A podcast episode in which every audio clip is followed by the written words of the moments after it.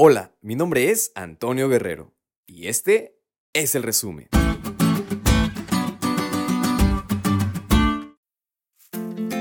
Hola amigos, ¿cómo les fue en la semana? Confiamos en Dios que fue de gran bendición, puesto que si en Él confiamos, todas las cosas son para bien. Así que con ese pensamiento en nuestra mente, repasemos juntos el resumen de esta lección. Hay una frase muy conocida y muy cierta que dice, la mayor guerra que podamos librar es la guerra contra nosotros mismos. Y es que es sumamente complicado ganarle a nuestro yo, a nuestro egoísmo, pero no es imposible. Debemos de aprender a someternos ante Dios y al Espíritu Santo para dejarnos guiar rumbo a la victoria. Y eso es justamente lo que trata la lección el apóstol Pablo le escribe a una audiencia que había experimentado la conversión, la salvación, al Espíritu Santo y también los prodigios y la bondad de la palabra de Dios.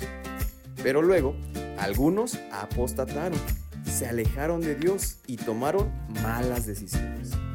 Y Pablo les escribe algo muy fuerte al mencionar la imposibilidad del arrepentimiento. Pero saben, Pablo se refería al tiempo en el que la persona decide seguir pecando o en este caso apostatar. Esto quiere decir que si la persona decide seguir con una actitud equivocada, le da paso a la imposibilidad del arrepentimiento. Pero en cambio, si decidiera dejar eso en el pasado y hacer un nuevo compromiso con Dios, Él lo recibiría y lo perdonaría. El hecho aquí es simple dejar a un lado el egoísmo y ganar la batalla contra nosotros mismos, dejando actitudes contrarias a Dios y dando paso al Espíritu Santo en nuestro corazón. Así que amigos, si hoy tú te encuentras en esta misma situación, de verdad te invito a que pienses sobre esto. Dios está dispuesto a recibirte de nuevo, a perdonar tu pecado.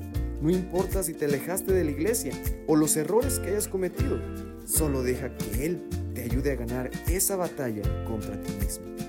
Dios es el ancla firme y segura en nuestra vida. Decide estar seguro en Él.